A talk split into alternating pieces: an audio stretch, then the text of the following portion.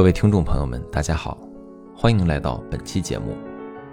上期呢，我们说到了三起废水排放导致水污染环境问题。本期节目呢，则向您继续讲述借资源开发为名使环境污染之时的三宗案例。话说，四川遂宁有这么一家公司，叫遂宁新景源生物环保科技有限公司。这家公司呢有一个项目是以生活污泥、农作物秸秆、畜禽粪便等固体有机废弃物为原料，采用耗氧发酵、蚯蚓养殖、引粪筛分生产有机肥的方式处理生活污泥。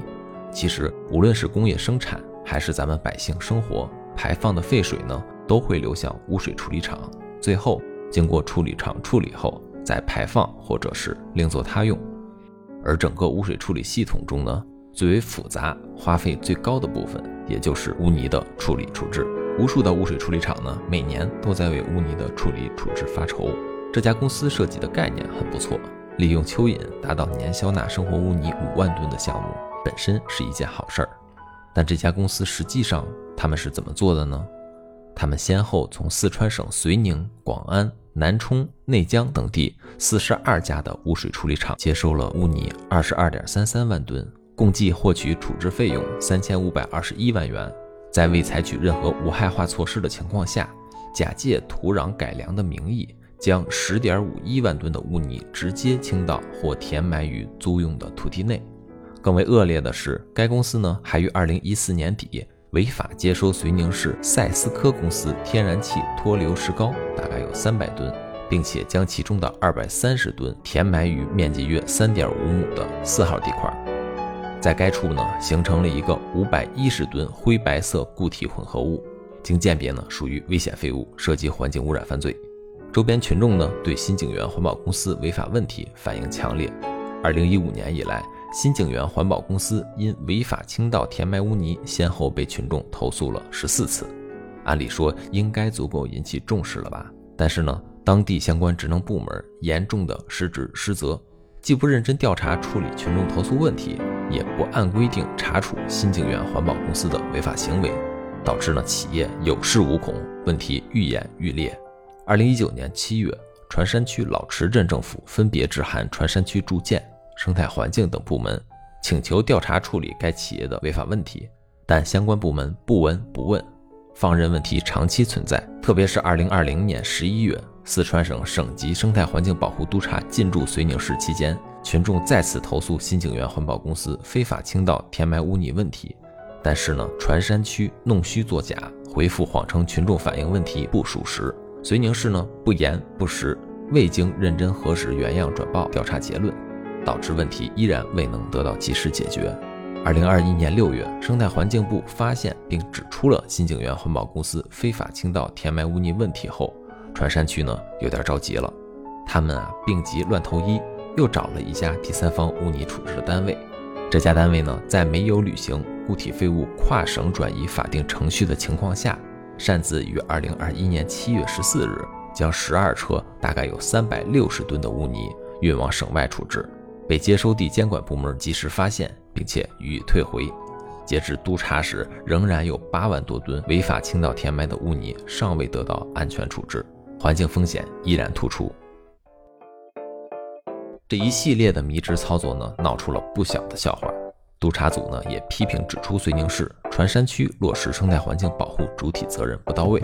对污泥无害化处置工作不重视，监管严重缺失，不作为、慢作为，甚至乱作为，放任非法处置污泥，严重污染环境问题长期存在。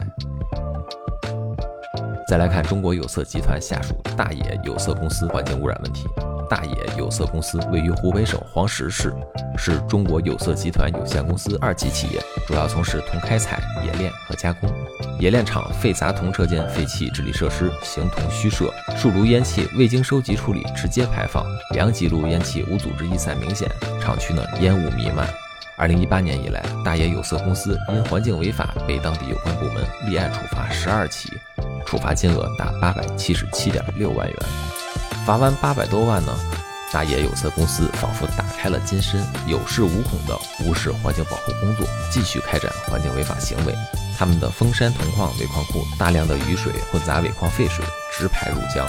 赤马山铜矿自2015年停产至今，仍然没有按照要求完成闭库治理，选矿尾沙和选矿废水呢进入结洪沟，排入了下游的工农水库，对下游水库和村庄造成了严重威胁。二零一七年以来，当地政府和有关部门呢，先后七次约谈或发函督促大冶有色公司整改存在的突出生态环境问题，但公司呢都敷衍应付，制定了一套整改方案，应该呢于二零一八年年底之前完成冶炼厂污水治理设施的提标改造，但实际工作避重就轻，消极整改，采用向沉淀池投加铁粉和双氧水的应急措施进行整改，却不解决设施建设不规范与物管网老旧破损等。根本性问题，甚至将没有防渗措施的水沟用作爆气池。大冶有色公司对长期存在的环境污染和风险隐患问题态度消极，群众诉求和监管要求敷衍应对，生态环境保护主体责任落实不力，不作为问题突出。中国有色集团对大冶有色公司存在的诸多生态环境问题督查不到位，监管监督整改不力，考核不严格。履行集团管理责任不力，被通报也实属是自己作。最后呢，咱们说说中国黄金资源开发、生态破坏等引发的生态环境问题。二零二一年八月，中央第七生态环境保护督查组对中国黄金集团有限公司开展督查时呢，发现其位于云南。广西、贵州三省的十三家矿山企业中有九家企业主体责任缺失。云南黄金镇源分公司违规越界，露天开采超过二十七公顷，造成生态环境破坏。广西贵港市金地矿业二零一三年应该完成一个废石场截排水沟的修建，但是二零一四年前应清运原民采堆林场废渣并回填至采空区，至今均未落实。云南黄金新平分公司擅自直接将废石堆放在麻阳河边。广西贺州市金旗矿业张公岭尾矿库深绿月收集池旁呢有铁锈色的污水渗出。广西凤山县弘毅矿业根据广西发布的重点生态功能区产业准入负面清单，要求该项目二零一九年退出。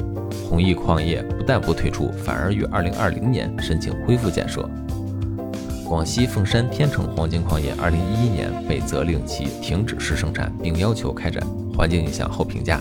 但该公司呢，直至二零一九年才开始实施后评价相关措施。云南黄金镇源分公司矿渣被冲入了麻阳河支流河道，对下游河水造成污染。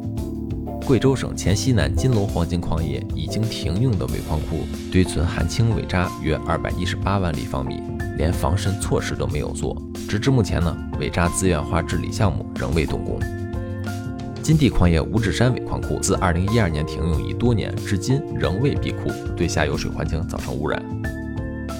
中国黄金及这九家相关二级公司没有坚持生态优先、绿色发展、资源粗放利用、生态恢复治理滞后等问题重视不够、解决乏力。督查组在督查报告中明确指出，将进一步调查核实相关的情况。作为企业，不论是私企还是央企，都应该将生态环境保护作为己任。环保工作并非是绑在利益体系上的蚂蚱，而应该是竖在咱们每个人心中的一杆秤，头顶的一根针。只有切实落好生态环境保护工作，才能真正的造福子孙，为后代着想。近期正在热映一部电影，叫《长津湖》，里面的一句台词是这样的：“我女儿问我，为什么我要去打仗？这场仗。”我不打，就是我们的下一代要打。我们出生入死，就是为了让他们不打仗。生态环境保护就是一场硬仗，需要我们每一个人前赴后继地投入环保事业中，这场仗才可能打得赢。种什么样的因，结什么样的果，重视生态环境保护工作，才能收获更美好的明天。本期节目结束，下期节目将继续为您带来吉林省辽源市两高项目违法问题，山东省济宁市矿山综合整治不力，湖北省通山县九宫山国家级自然保护区小水电清理整改工作滞后等生态环境问题。感谢您的订阅、转发、关注，我是小周，与您聊环保，咱们下期见。